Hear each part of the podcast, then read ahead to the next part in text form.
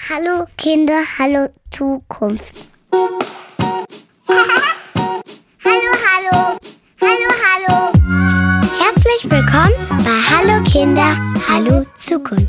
Dem Podcast, der dir Anregungen gibt, wie man Kinder stärken kann, um sie selbstbewusst und kompetent zu machen. Für die Welt von morgen.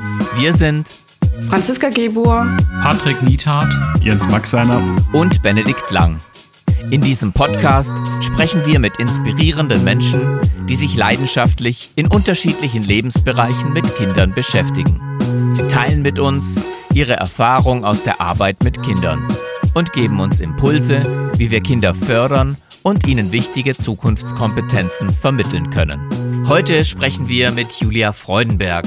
Julia ist Geschäftsführerin der Hacker School, einer gemeinnützigen Initiative, die einen aktiven Beitrag zur digitalen Bildung in Deutschland leistet, indem sie mit einem Netzwerk vieler ehrenamtlicher Unterstützer Kindern das Programmieren beibringt. Herzlich willkommen, Julia Freudenberg. Schön, dass das klappt. Klar, frag, was du wissen willst. Mache ich. Erste Frage, Julia. Und meine erste Assoziation mit Hackers ist, organisierte Kriminalität, Angriffe auf Rechenzentren, Cybercrime, der im Untergrund verübt wird. Was versteht ihr unter Hacken? Lustigerweise war das auch bei einem der Preise, die wir gewonnen haben. Da hatten wir eine Minute Zeit, uns zu pitchen und genau der Aufhänger, uh, Hacker, sind das nicht die Bösen? Das Lustige ist, es ist tatsächlich so assoziiert in ganz vielen Bereichen, da bist du überhaupt nicht alleine. Was das Schöne ist, wenn man sich das genauer anguckt, ist ein Hack eine kurze IT-basierte Problemlösung. Also im Sinne von, wenn dein Wecker mit deiner Kaffeemaschine kommuniziert, wenn er muss, muss sie auch, ist das was, das ist ein paar Zeilen Code, Internet of Things, das lässt sich mit den richtigen Geräten ganz einfach machen. Das ist die Abgrenzung zur umfangreicheren Softwareentwicklung, wo ein ganz anderer Aufwand hintersteht. Also ein Live-Hack oder irgendein Hack ist ein kurzes, zusammengeklopptes Ding, wo du dir die Technik, die du brauchen kannst, zunutze machst und meistens ist es auch was Lustiges. Und so kommt der Begriff der Hacker School. Einfach mal machen, geilen Scheiß erleben, Spaß haben. Das ist das, was wir wollen. Sehr gut. Ähm, ein Claim von euch ist auch, jedes Kind soll in seinem Leben mindestens einmal programmiert haben, bevor es sich für einen Beruf entscheidet. Äh, bei mir, Julia, ich habe mich für meinen Beruf entschieden, ohne eine Zeile Code geschrieben zu haben. Warum ist es wichtig? Warum muss jedes Kind programmiert haben? Ich sag mal, wir sind eine Generation weiter. Ich glaube auch, dass das uns gar nicht geschadet hätte. Und ich habe tatsächlich auch sogar auf einer Waldorfschule Turbo Pascal programmiert. Ähm, wir leben aber jetzt in einer anderen Welt. Also, wenn ich, wenn ich mir jetzt ansehe, was unsere Kinder heutzutage, auf was sie treffen, meine sind sechs und elf, ähm, und da ist es halt so, dass die Digitalisierung, irgendwelche Devices, es ist alles ubiquitär, überall vorhanden. Und die Kids von heute können jedes Gerät bedienen, meistens sogar besser als wir. Aber sie haben überhaupt gar keine Ahnung, was dahinter los ist. Ich weiß, als ich damals meinen Führerschein gemacht habe, das erste, was mein Vater gemacht hat, war, mich zur Seite zu nehmen und mit mir einmal das Auto durchzugehen. Also, wo mache ich was? Wie mache ich das? Wie, wie hängt der Motor? Wie, wie funktioniert das alles zusammen? Ich habe mir natürlich nur einen Bruchteil gemerkt. Aber ich hatte so ein ganz grobes Gefühl, wohin der Hase läuft. Und heute sehen wir, dass ganz viele Kinder mit wahnsinnigen Ängsten aufwachsen, insbesondere weil wir Eltern und wir als Mütter auch häufig so ein bisschen Berührungsängste und oh mein Gott. Und wenn wir das auf die Kinder übertragen, die haben gar nicht die Möglichkeit, offen und open-minded mit einer Begeisterung auf diese neuen Welten zu treffen. Und das ist halt das, was wir ändern wollen. Nicht, dass alles kleine ProgrammiererInnen werden, sondern dass sie es einfach mal gemacht haben und dass sie entweder verstehen, es ist gar nicht so schlimm oder im besseren Fall sogar sehen, da kann man richtig cooles Zeug mitmachen. Also Technik ist überall, Software umgibt uns und ein Verständnis äh, zu bekommen, wie funktioniert es eigentlich. Julia, was muss man mitbringen, um hacken zu lernen? Ich glaube tatsächlich einfach nur Begeisterung.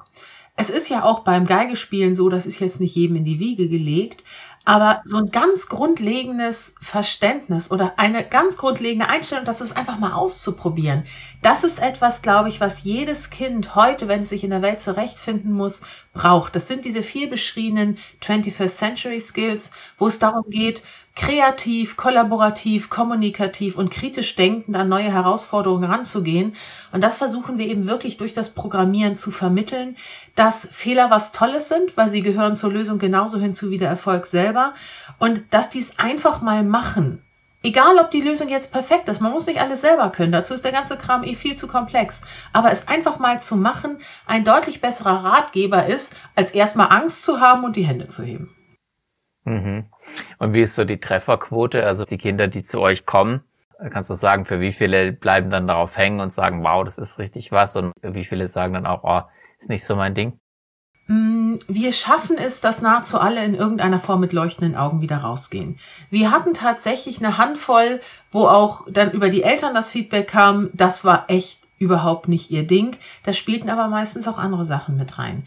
Wir haben von, ich bin einmal dabei und es hat Spaß gemacht, zu ähm, einem Mädel, die war letztes Jahr 15 Mal bei uns und gibt jetzt selber fortgeschrittenen Kurse. Wow. Es gibt von den um, an die 10.000 Kinder, die mittlerweile bei uns gewesen sind, wir kennen tatsächlich eine signifikante Anzahl, von denen wir wissen, sie sind in diesen Berufen gelandet, sie studieren, sie machen eine Ausbildung. Und es gibt auch einfach Kinder, die sagen, ja, war nett, aber ich weiß jetzt, das ist nicht so, so mein Ding, aber so ein bisschen was daraus mitgenommen habe ich auf jeden Fall und ich weiß, wie es grob läuft. Und das ist auf jeden Fall eine sehr gute Quote, mit der wir gut leben können. Wow, das ist eine beeindruckende Zahl. 10.000 Kinder habt ihr hier schon mit 10.000 Kindern gehackt. Seit wann macht ihr das? Die Hacker School gibt es seit 2014. Die ist die ersten drei Jahre als rein ehrenamtliches Projekt gelaufen von drei Geschäftsführern von Agenturen. Und äh, in 2017 konnten wir das erste Mal auch Hauptamt einstellen. Gut, das war auch ich dann die erste Person, die gesagt hat, jo, mach ich. Ähm, und seitdem ist das Team kontinuierlich gewachsen. Wir haben mit einem Sonderprojekt mit zwei Leuten begonnen und jetzt habe ich ein Team von einem Dutzend Leuten. Wir stellen gerade wieder neu ein. Wir haben neben der normalen Hacker School und jetzt Hacker School at Home, wir haben ja umgestellt zur Corona-Krise, dass wir eben wirklich auch online die Kinder erreichen können. Wir haben am nächsten Wochenende den ersten Geburtstag der Girls Hacker School, die komplett in Corona-Zeiten gestartet ist.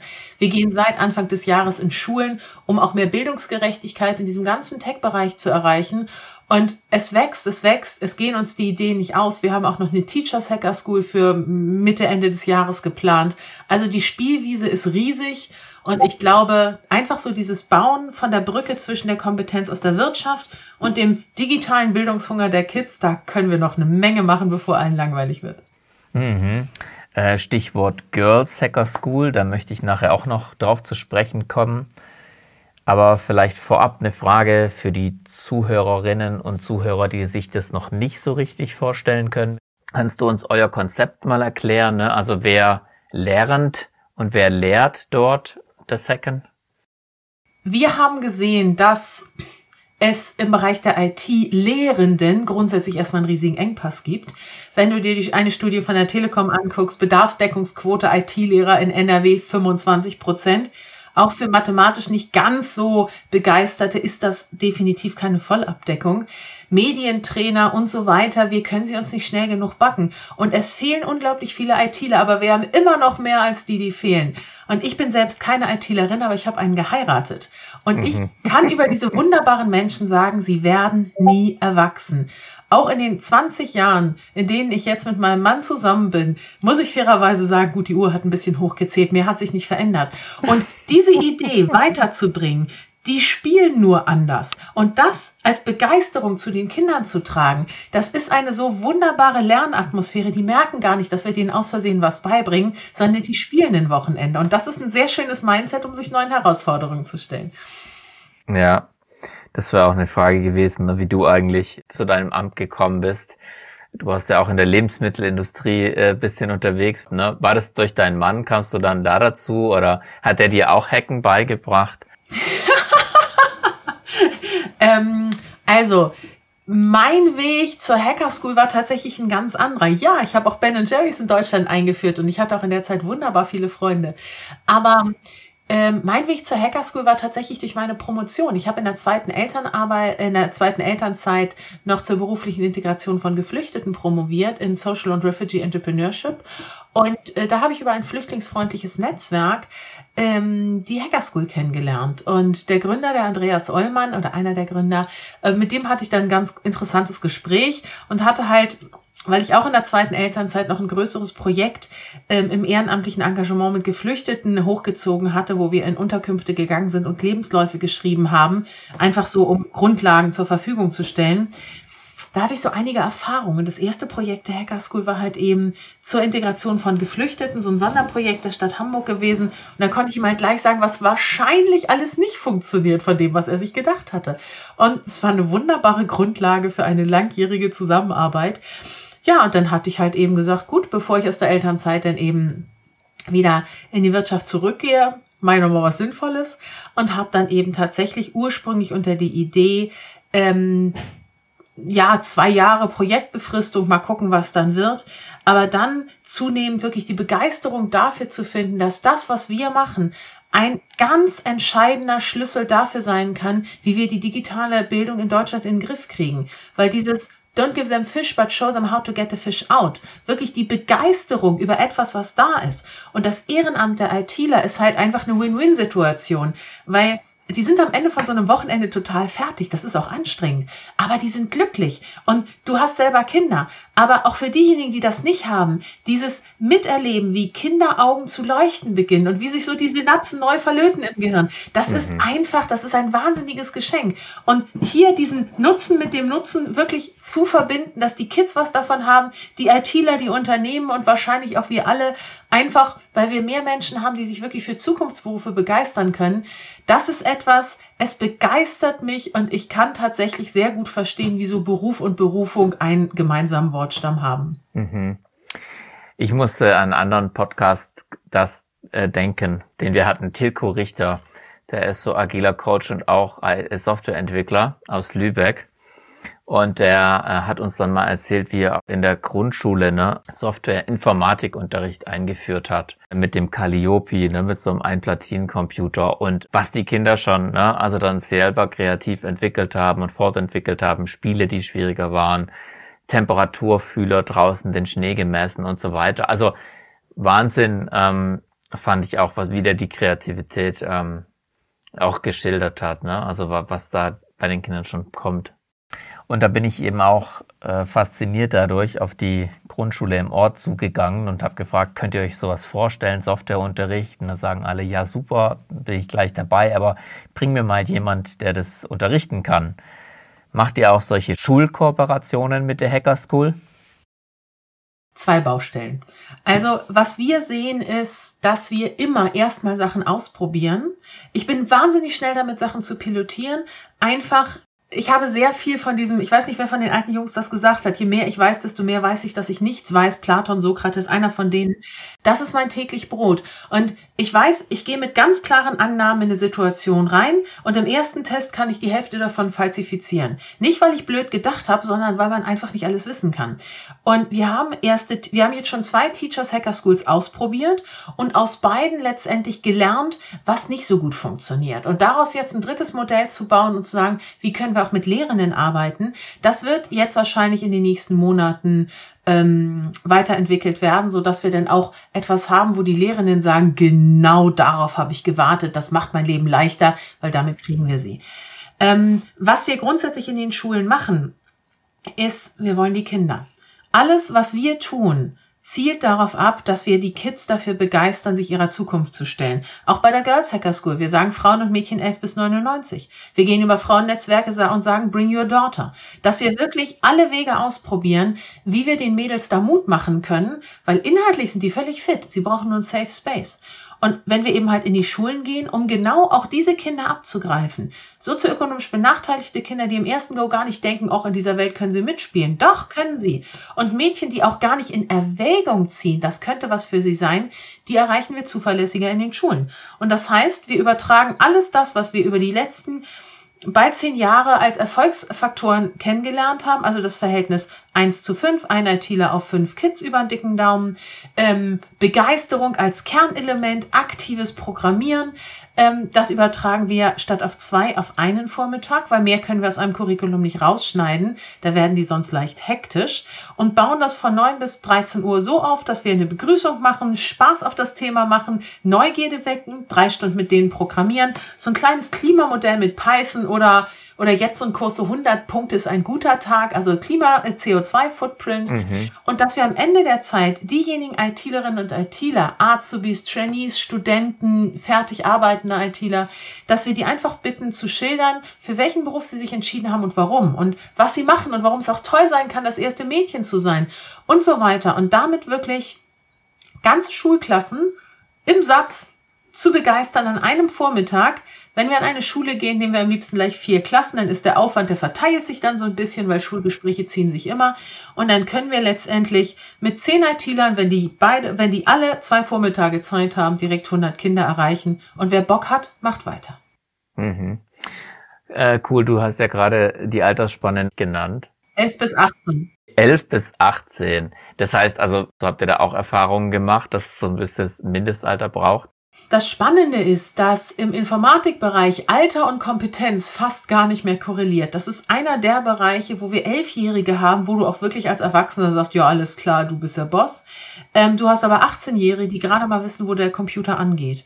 Und wir haben uns entschieden, ähm, 11 bis 18 äh, als Grundlage zu nehmen, weil wir damit außer in Berlin an weiterführenden Schulen sind. Und dann sind die Grundfähigkeiten mit Lesen, Schreiben, Rechnen, Stillsitzen, alleine auf Toilette gehen, so weit angelegt. Wir arbeiten halt mit IT-Lern, wir arbeiten nicht mit Sozialpädagogen und äh, Pädagoginnen. Und da wirklich zu sagen, so das Grundsetting, das ist schon ganz schön und auch da übernehmen wir. Und Begeisterung zu vermitteln, ist ist an der Stelle, wenn die Grundlagen äh, ganz grob da sind, recht einfach. Wir sehen, dass sich die jüngeren, Kurs, äh, die jüngeren Kids auch eher Richtung Scratch, Microbits orientieren, Richtung Python. So die etwas äh, spannenderen Themen werden dann auch häufiger eher von Älteren angewählt. Aber letztendlich diejenigen, die sich dafür interessieren, ein Wochenende mit uns zu verbringen, die wollen. Und in den Schulen halt eben haben wir die Konzepte noch stärker ausgefeilt, weil wir da eben auch die Kinder erreichen, die noch nicht wissen, dass sie wollen. Und ihnen diesen ersten Schritt abzunehmen, das macht dann einfach sehr, sehr viel Spaß und deswegen gehen wir halt auch gerne in die Schulen. Mhm. Du hast das jetzt schon ein paar Mal an, angestriffen, die Girls Hacker School. Also ihr macht spezielle Angebote für Mädchen auch. Warum habt ihr die extra Serie gemacht für Mädchen und unterscheiden sich da die Kurse von euren anderen Angeboten? Man guckt sich ja, wenn man ein auch Social Startup entwickelt, seine Kunden, seine Nachfragenden sehr, sehr genau an. Wir hatten Kurse, in denen war kein Mädchen drin. Dann hatten wir Kurse, da war zumindest schon mal ein Mädchen. Wir dachten, aha, es gibt sie doch. Wir sind aber in den normalen Kursen nie über 20 Prozent Mädels rausgekommen. Und wir haben nun mal eine Verteilung über den dicken Daumen 50-50. Und es kann an der Stelle nicht sein, dass wir Zielgruppen im Angebot nicht erreichen, egal woran es liegt. Und daher war die Idee geboren zu sagen, komm, wir schaffen so einen Safe Space, dass die Mädels einfach mal ausprobieren können. Weil ich ganz oft gesehen habe in Programmierkursen, ähm, ich möchte nicht sagen, dass alle Jungs äh, sequenziell programmieren und alle Mädchen objektorientiert. Aber gib einem Jungen eine Aufgabe A, B, straight. Das Ding ist erledigt. Das ist nicht immer schön, aber es ist. Mhm. Und bei einem Mädchen ist es, oh, das noch und das noch und jenes und, und wenn wir das noch und dann ist eine kleine Sache schief, das Ding funktioniert nicht und bei dem Mädel, oh, ich hab's nicht drauf. Bei dem Jungen ist es Equipment Failure. Und da wirklich zu sagen, wir schaffen einen, einen Safe Space, wo eine erste Erfahrung, eine erste Kompetenz einfach wahrgenommen werden kann, ähm, aber dann schön wieder zusammen, weil wir haben keine isolierten Welten. Mhm. Aber auch damals bei der, bei der Mono-Edukation, auch in Mädchenschulen, es gab immer welche, die waren gut in Mathe und es gab welche, die waren mies in Mathe. Aber es hing nicht dran, dass manche Eierstöcke hatten und andere nicht. Und da wirklich einmal die Vergleichbarkeit rauszunehmen, die Begeisterung zu schaffen und sie dann wieder zusammenzuschmeißen. Inhaltlich sind die Kurse exakt das gleiche. Da ist überhaupt kein Unterschied. Also es ist nur die äh, Teilnehmer. Und das wäre so dein Erleben, wenn die Mädels sozusagen unter sich sind, dann äh, können sie mehr aus sich rausgehen oder haben mehr diesen Safe Space. das Spannende ist es insbesondere, wenn Sie mit Ihren Müttern oder Tanten oder wem auch immer programmieren. Sie gehen in der Rolle der Starken rein. Die Mütter melden Sie teilweise an und denken so, oh, oh, oh, ist ja vielleicht gut. Und die Mädchen rocken das Ding durch und die Mütter sind dann so, wow, krass und trauen sich auch so ein bisschen. Und vielleicht können wir damit auch einen Beitrag gegen die Altersarmut bei Frauen leisten. Die wird uns brutal auf die Füße fallen. Und da wirklich zu gucken, einfach so das Empowerment reinzugeben. Zumindest haben wir es dadurch geschafft, auch im letzten Jahr, die teilnehmenden Quote von Mädels im Schnitt gerechnet um über 15 ähm, Prozent, fast 18 Prozent zu steigern. Und wir kriegen tatsächlich auch mittlerweile einige, wie soll ich sagen, energischere Mails, was wir denn da tun und wir diskriminieren Jungs. Und warum wir nicht auch Kurse nur für Jungs anbieten? Hey, unsere normalen Kurse sind teilweise nur für Jungs. Also nicht, weil wir es wollen, sondern weil es so ist. Wahrscheinlich werden wir den Ball aufnehmen, weil diese Informationen kommen ja meistens for a reason. Da ist irgendwas hinter. Und da nochmal zu gucken, wie wir das framen können, dass wir auch Kurse für Jungs anbieten, die sich vielleicht nicht so, ich sag mal, brachial trauen, sich da durchzusetzen. Mal zu gucken. Also da werden wir noch ein bisschen spielen, aber auf jeden Fall da so ein bisschen diverser anzubieten. Wir werden wahrscheinlich auch im nächsten Jahr noch Kurse in Arabisch und Farsi anbieten, um wow. einfach mal zu gucken, wen können wir alles mit reinholen. Ein bisschen spielen halt. Okay, cool. Ähm, du hast so viel Leidenschaft und Feuer, also das muss ja auch irgendwie ne, sich nähren durch deine tollen Erlebnisse, die du hast. Was sind so Highlights, Sternstunden, wo du vielleicht immer noch Gänsehaut kriegst aus deiner bisherigen Erfahrung? Wie lange geht der Podcast? Ähm, es sind ganz, ganz unterschiedliche Momente, auch aus ganz unterschiedlichen Positionen. Ich habe neulich einen, ähm, einen Vortrag gehalten bei dem Panda-Netzwerk. Das ist ein ganz tolles Frauen-in-Leadership-Netzwerk. Ähm, da hatte ich bei einem Inspirational Talk genau zwei Zuhörende. Und die eine davon hat so ein Feuer gefangen, dass die direkt sagt, ich melde mich mit meiner Tochter an und wir machen das bei unserem Unternehmen. Das ist ein großes Unternehmen. Und ich ziehe das Ding durch, wo ich jedes Mal einfach nur denke, oh mein Gott, jemand anders so zu begeistern, dass das eine solche Welle auslöst. Das ist ein großartiges Geschenk. Oder auch zu sehen, ähm, wir hatten in einem der Filme, die wir auf der Website haben, das ist einer der ältesten der Hacker School, über eine Veranstaltung, wie sie vor Ort ist. Da waren Zoe und Theo mit dabei. Und Zoe sagt, ich bin hier wegen meinem Vater und meinem Bruder, der hat mich ermuntert. Die beiden hatten wir bei dem Besuch, als Steinmeier bei seinem Antrittsbesuch in Hamburg vorbeigekommen ist ähm, hatten wir dabei. Und die waren bei meinem Mann im Kurs und ich dachte, soll ja nichts schieflaufen. Und hatten wir noch eine Vorbereitungstreffen. Da habe ich gesagt, ja, ihr wart ja bei Andi. Wisst ihr noch, was ihr gemacht habt? So ein bisschen. Und die holten halt ein Microbit aus der Tasche und guckten mich mit diesem Blick an, den alle Eltern kennen, wie du Trottel. Ähm, hey, wir haben uns so ein Ding gekauft, sollen wir ihm eine Zeile Code schreiben. Und wo die wirklich mit ihm diskutiert haben, was muss man denn machen, um Mädels dafür zu begeistern? Und, und guck mal, Herr Präsident, hier musst du drücken zum Springen und da zum Laufen. Und wo man wirklich denkt, auch, auch so mit solchen Aussagen wie, äh, wenn ein Mädel sagt, ja, ich glaube, jetzt studiere ich nicht Medizin, sondern medizinische Informatik oder ich gehe in den Bereich. Und ähm, es, es macht so viel, diese ganzen kleinen Momente, wo man einfach wirklich sieht, die Kinder verlieren ihre Angst. Sie sehen, es macht so viel mehr Spaß, als sie gedacht haben. Wissen wir, überrascht uns nicht, freut uns aber, dass du das auch siehst.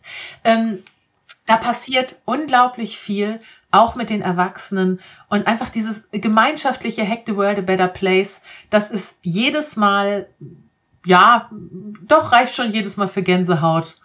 Da haben wir viel von. Okay. Das ist ja das, was wir mit unserem Podcast wollen, ne? Anregungen geben, um Kinder zu stärken und für die Zukunft kompetent zu machen. Wie trägt aus deiner Sicht die Hacker School dazu bei? Auch tatsächlich fächerübergreifend. Eins der schönsten Quotes war, als ein Mädel sagte, jetzt weiß ich endlich, wieso wir Mathe in der Schule haben. Yay! Ähm, was wir, was wir mit den Kindern machen, ist tatsächlich, ja, machen, nicht reden. Ausprobieren, Selbstwirksamkeit erfahren. Und insbesondere dieses Bugfixing, bei uns werden keine Fehler gemacht. Na, klar, manchmal läuft was schief, aber Bugfixing ist 50 Prozent der Miete, der Rest ist Googeln. Und wenn man dadurch sieht, dass ein Fehler zum Erfolg genauso dazugehört wie der Erfolg selbst, ist das etwas, wonach Kinder auf jeden Fall diesen Ansatz bekommen, eine Herausforderung nicht als Problem und Druck zu sehen, sondern als Ansporn, als komm, jetzt lösen wir das Ding. Und das wirklich mitzuerleben, wie Kinder den Angst, die Angst vor der Zukunft verlieren und auch verstehen, sie müssen nicht Hartz IV als Karriere wählen, nur weil Papi das hatte. Das ist etwas, mich begeistert es wirklich dazu beizutragen, den Kindern zu zeigen, dass sie einen ganz signifikanten Einfluss selber darauf haben, was sie mit ihrer Zukunft anfangen. Und hey, ich glaube, wenn wir zudem noch dazu beitragen können, dass Unternehmen nicht als reine Profit Center gesehen werden, sondern auch als essentieller Teil der Bildungskette des lebenslangen Lernens, insbesondere im Bereich der Digitalisierung, dann haben wir doch schon was erreicht. Definitiv. Ähm, kam mir gerade der Gedanke, wie du das sagst, ne? Es gibt keine Fehler oder die Bugs heißt eigentlich nur, ähm, wie löse ich jetzt irgendwie eine Herausforderung oder Challenge. Glaubst du, das ist was, was sich überträgt, auch in der Einstellung im Leben, wenn man codet, wenn man programmiert? Gibt es da Kompetenzen, die man sich aneignet, die, die relevant sind für das Leben? Es kam mir vor allem, weil du das Thema, es gibt keine Fehler, ne, sondern wie löse ich Bugs äh, angesprochen hattest. Ähm, ich glaube, es macht unglaublich viel mit dem eigenen Mindset. Also ich hatte ja gesagt, mein Mann ist ITler, der hängt zwischen, also er macht Banken-IT ähm, und ist in dem Bereich super fit und es gibt kein Problem, was mein Mann noch nicht wirklich gelöst hat. Gut, doch irgendwann bei der Waschmaschine hat er neulich aufgegeben. Aber dieses algorithmische Denken im Sinne von, das muss lösbar sein. Da gibt es todsicheren Ansatz. Also nochmal einen Schritt zurück. Also wir spielen leidenschaftlich gerne Exit Games. Ich weiß nicht, ob du die kennst. Ja. Wirklich zu überlegen, du hast du musst irgendwie dieses Tor aufkriegen, aber du hast nicht mal eine genaue Anleitung, wie du das machst. Und mhm. Sachen neu zu kombinieren, Sachen zu überdenken und insbesondere dabei nicht, verdammt, ich muss das lösen, sondern krass, irgendwie kommen wir da rein. Das ist einfach etwas, was ich glaube, was insbesondere diese Generation und auch die Kinder, die jetzt gerade in dieser, ich sag mal, doch leicht creepy Situation mit dem Lockdown drin hängen, ich entscheide selber, ob das Glas halb voll oder halb leer ist. Und wenn ich denke, ah, ich könnte das rauskriegen, ist das ein anderer Ansatz, als es ist immer alles ein Problem. Und das zu vermitteln, mm, dass nicht immer alles einfach ist, aber dass man fragen kann, dass ein Fehler dass man eigentlich aus jedem Fehler irgendwas lernen kann. Und solange man das kann, ist dieser Fehler nicht vergebens. Wenn wir das wirklich vermitteln können, nehmen die Kinder sehr viel mehr mit als ein Verständnis, was eigentlich Nullen und Einsen sind und äh, was eine Variable ist. Mhm. Sehr gut. Das hast du eine Lanze gebrochen oder machst es während unserem ganzen Gespräch für das Programmieren. Du begegnest wahrscheinlich auch vielen Vorurteilen. Ne? Also wenn wir die hier mal abbauen wollen, was sind aus deiner Sicht so klassische Vorbehalte oder Vorurteile bei dem Programmieren? Und zweite Frage, was davon stimmt und was stimmt nicht? Ach, das Lustige ist ja, dass eigentlich jedes Vorurteil ein Kernchen Wahrheit hat. Also dieses deutsche Pünktliche und so weiter. Auch wir haben die Leute, die im Quartal immer zu spät kommen. Aber so ein Hauch ist ja überall mit drin. Und die klassischen Vorurteile für ITler, ähm, Kellerfeucht, dunkel, Hoodie, Cola. Keine Ahnung. Hoodie, Cola stimmt. Äh, Keller stimmt überhaupt nicht mehr. Ähm, und das Faszinierende ist auch, wenn man die Jungs und Mädels kennenlernt, ich will nicht sagen, die haben alle ein gutes Herz. Ähm, überall gibt schwarze Schafe. Aber so dieses über, über, dieses große Mindset, was da drüber schwebt, insbesondere die, die auch noch Spaß daran haben, die Kids zu begeistern.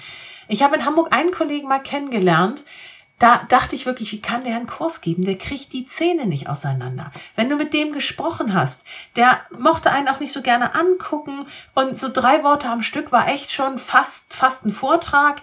Aber wenn du gesehen hast, wie der mit Kindern gearbeitet hat, da ging dir das Herz auf, da musste er nichts präsentieren. Die haben zusammen geprokelt auf Augenhöhe und die waren so glücklich. Und am Ende, man hat wirklich gesehen, so hoch, er kam wieder aus einer ganz anderen Welt zurück. Ich glaube, wir müssen uns von der Idee verabschieden, dass IT was für Nerds ist. Informatik wird und ist, ist und wird immer mehr eine Querschnittswissenschaft. Sternchen Informatik, Sternchen. Deswegen, ich liebe Wirtschaftsinformatik, Bioinformatik. Es wird in nahezu jedem Beruf irgendwas mit Digitalisierung, Informatik, Daten und Datenlesbarkeit. Es wird entstehen. Es ist in vielen Bereichen so.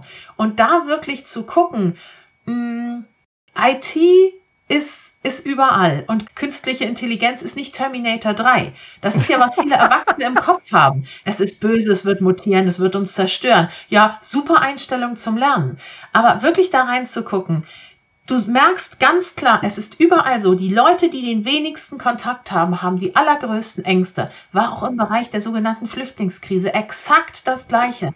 Und wenn wir jetzt sagen können, rein da einfach ausprobieren und machen, dann kriegen wir ein komplett anderes Mindset hin. Und dementsprechend bin ich dafür, dass zumindest die nachwachsende Generation das auf jeden Fall selber sich ein Bild machen sollte. Dann können sie ja selber entscheiden, was an den Vorurteilen dran ist.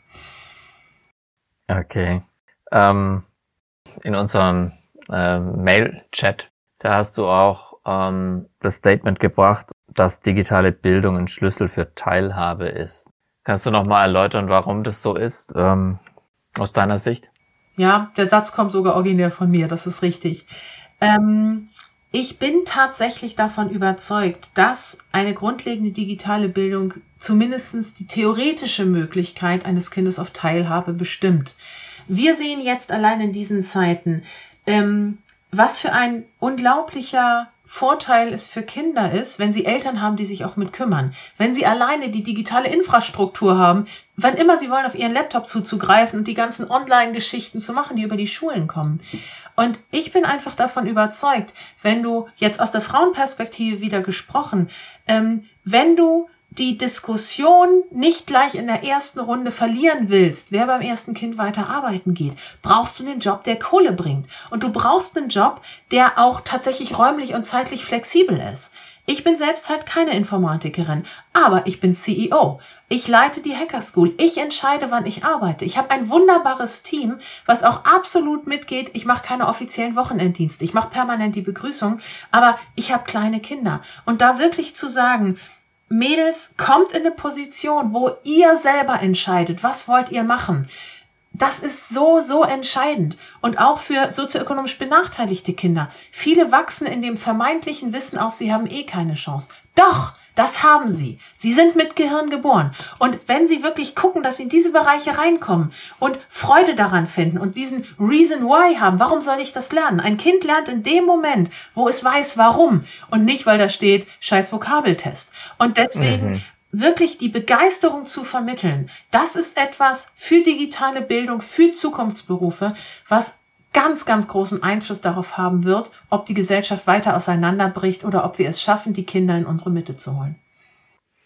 Allein das schon, äh, was du sagst, ähm, würde ja einzahlen auf euer Motto Hack the World a Better Place. Und wie gelingt es noch, Hack the World a Better Place? Ähm, wie, wie setzt ihr die Vision um? Was bedeutet es für dich? Wir versuchen den Fokus auf digitale Bildung auch im Nachhaltigkeitsbereich zu legen. Also Benedikt, wir beide kommen noch durch. Also unsere Generation wird wahrscheinlich noch einen einigermaßen bewohnbaren Planeten haben. Aber was ist mit unseren Kindern?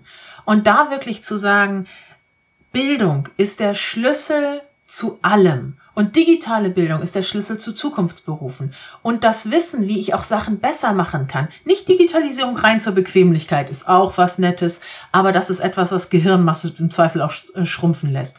Aber wirklich zu sehen, was kann ich selber beisteuern? Wie kriege ich das hin? Auch Sachen vielleicht so zu programmieren, dass ich weniger Energie verbrauche einfach aus dieser Ohnmacht in den aktiven Driver Seat zu kommen, das ist etwas, was, glaube ich, nicht nur die Einstellung unserer nachwachsenden Generation zu sich selber positiv beeinflusst, sondern auch wirklich ihre Möglichkeiten. Und dann ist es halt eben nicht nur durch die Gemeinschaft, durch das soziale Engagement, sondern auch eben wirklich durch das nachhaltige Handeln, dass wir dann noch eine Chance haben, diesen Planeten zu erhalten. Tja, das ist ja schon fast ein gutes äh, Schlusswort, äh, Julia, was du hier setzt. Es macht sehr viel Spaß, äh, dir zuzuhören. Das ist ja ganz toll, finde ich, auf so vielen Ebenen, äh, was ihr da macht. Gibt es denn noch andere Anliegen, äh, Botschaften, Themen, die dir wichtig sind, die du unseren Hörern mitgeben möchtest? Wie lange war der Podcast? Ähm, ich glaube tatsächlich, dass wir selber ganz essentiell für uns verantwortlich sind. Und wenn wir jetzt auch bei unseren Kindern von einer verlorenen Generation sprechen, weil ein Jahr Corona oder vielleicht ein bisschen länger, ähm, wir tun uns selbst, wir tun unseren Kindern keinen Gefallen. In dem Moment, wo wir selber aktiv vorleben ähm, und die Person sind, die wir sind, aber auch die, die wir sein wollen, dass wir das weitergeben als, als Botschaft an unsere Kinder. Ähm, perfekt war gestern oder vielleicht auch nie, aber das ist heute nicht die Zeit. 80-20 ist eine absolut großartige Quote. Und etwas wirklich zu machen, daraus zu lernen und etwas zu verändern. Ich glaube, das ist eine ganz wichtige Botschaft. Und ich möchte den Satz, wenn Muttis zu ihren, ihren Mädchen sagen, Mäuschen Mutti konnte auch nicht rechnen, den würde ich gerne unter Strafe stellen, falls ich das noch mitgeben kann. Einfach nicht zu akzeptieren, wenn irgendwas einfach nicht kommt, dann hat man es nicht oft genug versucht. Und wenn man mit dieser Einstellung rangeht, dann ist es auch nicht schlimm, wenn mal eine Sache halt nicht funktioniert, weil der Rest hat ja geklappt. Und wenn wir wirklich das vermitteln können, dass wir selber die Entscheidung treffen, ob das Glas halb voll oder halb leer ist, dann haben wir einfach alle mehr zu trinken. Sehr gut. Vielen Dank für deine Zeit. Ganz viel Erfolg für die Hacker School. Vielen Dank, es hat mir sehr viel Spaß gemacht und es waren tatsächlich auch Fragen dabei, die ich nicht kannte. Also Kompliment an dich. Wunderbar, dann vielen Dank für deine Zeit und äh, Energie. Hat mir viel Spaß gemacht. Sehr gerne, danke dir. Liebe Zuhörerin, lieber Zuhörer, vielen Dank, dass du heute unseren Podcast Hallo Kinder, Hallo Zukunft gehört hast. Wir hoffen, dass du gute Ideen mitnehmen kannst für deine Begegnungen mit Kindern. Wenn dir unser Podcast gefällt und du uns unterstützen möchtest, dann freuen wir uns über deine Bewertung und Weiterempfehlung auf deiner Podcast-App. Wir sind dankbar für dein Feedback und deine Anregungen, um unseren Podcast stetig weiterzuentwickeln. Wenn du magst, hören wir uns bald wieder zu einer neuen Folge von Hallo Kinder, Hallo Zukunft. Wir freuen uns auf dich. Auf Wiederhören.